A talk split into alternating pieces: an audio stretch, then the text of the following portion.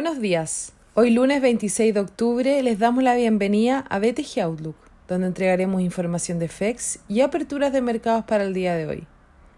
El tipo de cambio abre en 785, saltando 8 pesos sobre el cierre del viernes, aunque transa en 782 hasta ahora, en línea con el tono más negativo en los mercados globales ante las preocupaciones que el aumento de los nuevos contagiados por el coronavirus debilite la economía y por la incapacidad de los políticos en Estados Unidos de llegar a un acuerdo sobre un paquete de estímulo fiscal. En Chile, la opción apruebo logró un 78,3% de las preferencias en el plebiscito constitucional, que a pesar que ya habría estado incorporado los precios de los activos locales, la victoria fue más amplia de la que pronosticaban las encuestas. Mientras que en el caso del órgano que escribirá la nueva constitución, la convención constituyente alcanzó el 80% de los votos. El Eurostock 50 retrocede menos 2,2% y los futuros en Estados Unidos adelantan una apertura negativa.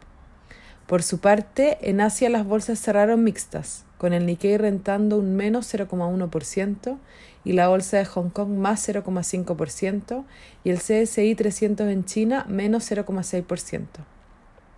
Los commodities operan a la baja con el cobre perdiendo menos 1,5% y el petróleo WTI menos 2,7%.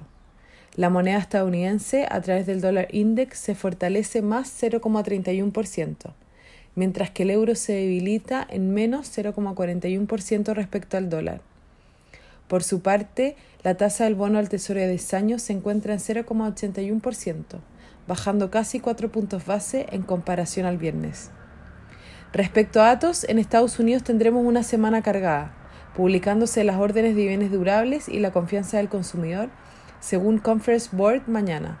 El miércoles las ventas de retail, el jueves el PIB y el viernes el gasto de ingreso comunal. Por su parte, en Chile se dará a conocer el viernes el desempleo, las ventas de retail y la producción industrial de septiembre. El tipo de cambio opera en 781,5 hasta ahora con el dólar a nivel global fortaleciéndose ante el menor apetito por riesgo, las monedas emergentes depreciándose y el cobre cayendo.